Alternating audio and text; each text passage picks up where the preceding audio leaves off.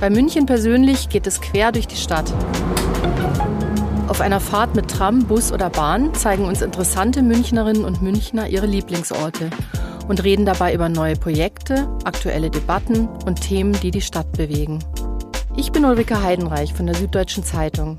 Im Wechsel mit meinen Kollegen René Hoffmann und Sabine Buchwald fahre ich mit unseren Gästen ihre ganz persönliche Strecke durch München mit Geheimtipps und privaten Einblicken. München persönlich, der neue Podcast der Süddeutschen Zeitung. Die erste Folge gibt's im Juli, danach mehrmals pro Monat eine neue Folge. Überall, wo es Podcasts gibt und auf sz.de-münchen.